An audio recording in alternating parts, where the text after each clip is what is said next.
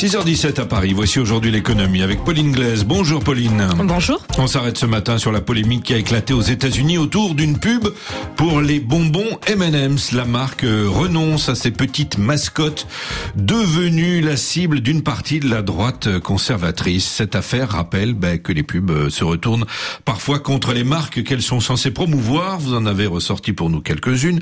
Avant ça, on va s'arrêter sur les M&M's un peu trop progressistes au goût de certains.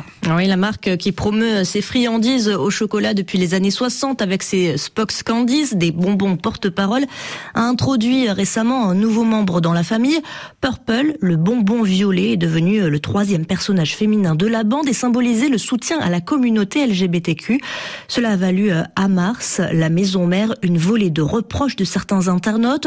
Un présentateur vedette de Fox News, chaîne connue pour les positions conservatrices de ses stars, s'insurge contre, je cite, les M&M's Walk, le mouvement euh, Walk qui désigne le militantisme contre toute forme de discrimination.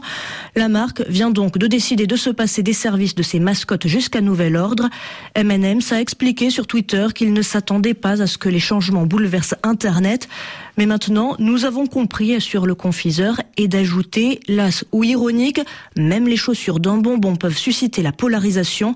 Il y a un an, le même présentateur avait reproché à l'entreprise d'avoir remplacé les bottes à talons de l'un des personnages par des baskets. Bon, M&M's fait donc les frais d'une euh, promotion qui se voulait plus inclusive, plus représentative de la société, euh, mais parfois ce qu'on appelle le bad buzz hein, vient euh, au contraire de représentations, disons, préjudiciables. Ouais, racisme et sexisme sont en bonne place des polémiques liées aux, publicités. En 2018, l'enseigne de vêtements H&M diffusait sur son site la photo d'un petit garçon noir portant un sweatshirt avec l'inscription en anglais « Le singe le plus cool de la jungle ». Une promotion certes défendue par la mère de l'enfant, mais qui a valu de nombreuses accusations de racisme à la marque. En Afrique du Sud, les magasins avaient même dû fermer leurs portes temporairement face aux manifestations. On se souvient aussi des accusations de racisme et de sexisme qui ont ravagé l'image d'une autre marque, la griffe italienne de luxe Dolce Gabbana. Alors c'est en Chine que ça se passe. Dolce Gabbana s'est pris les pieds euh, dans le plat en jouant avec les clichés. Le spot met en scène une femme chinoise qui essaie de manger des spécialités italiennes avec des baguettes. La vidéo a froissé les Chinois. La divulgation de messages privés de Stefano Gabbana, insultant pour l'empire du milieu, a fait le reste, même si l'entreprise a assuré que son compte avait été piraté. Le défilé de Shanghai est alors déprogrammé. Et Arnaud, si vous pensiez que la mauvaise pub, ça reste de la pub, eh bien, pas forcément.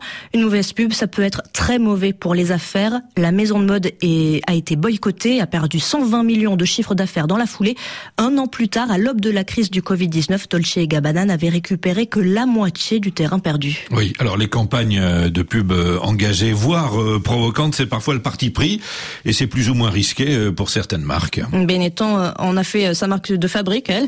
L'enseigne italienne de prêt-à-porter a multiplié les campagnes clivantes, quitte à ce qu'on ne voit pas force, parfois même plus le produit mmh. promu, à l'instar de celle où en 1993, l'on voit des corps dénudés tatoués à l'encre violette de l'inscription HIV positive, une pub largement rejetée par le public et qui voit Benetton des actions en justice. Certains franchisés disent à la presse avoir perdu 10 à 30% de chiffre d'affaires.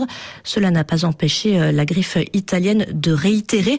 Certains choix clivants se sont aussi se, sont par contre révélés payants. En 2018, Nike fait le choix de Colin Kaepernick pour promouvoir la marque à la virgule. À cette époque, les équipes de football américain boudent le quarterback qui s'était agenouillé pendant l'hymne national pour protester contre les injustices raciales. Des experts avaient prédit de mauvaises, un mauvais coup pour Nike. Dans un premier temps, l'action a certes chuté en bourse, mais dans les jours qui ont suivi la publicité, les ventes ont bondi. Ne pas être consensuel, cela peut être fructueux pour les marques, surtout pour les entreprises aux reins solides pour encaisser les éventuels coûts ou au contraire les toutes petites qui ont besoin de se faire un nom même au prix d'une polémique. Voilà, une polémique, c'est aussi de la pub. Merci Pauline Glaise.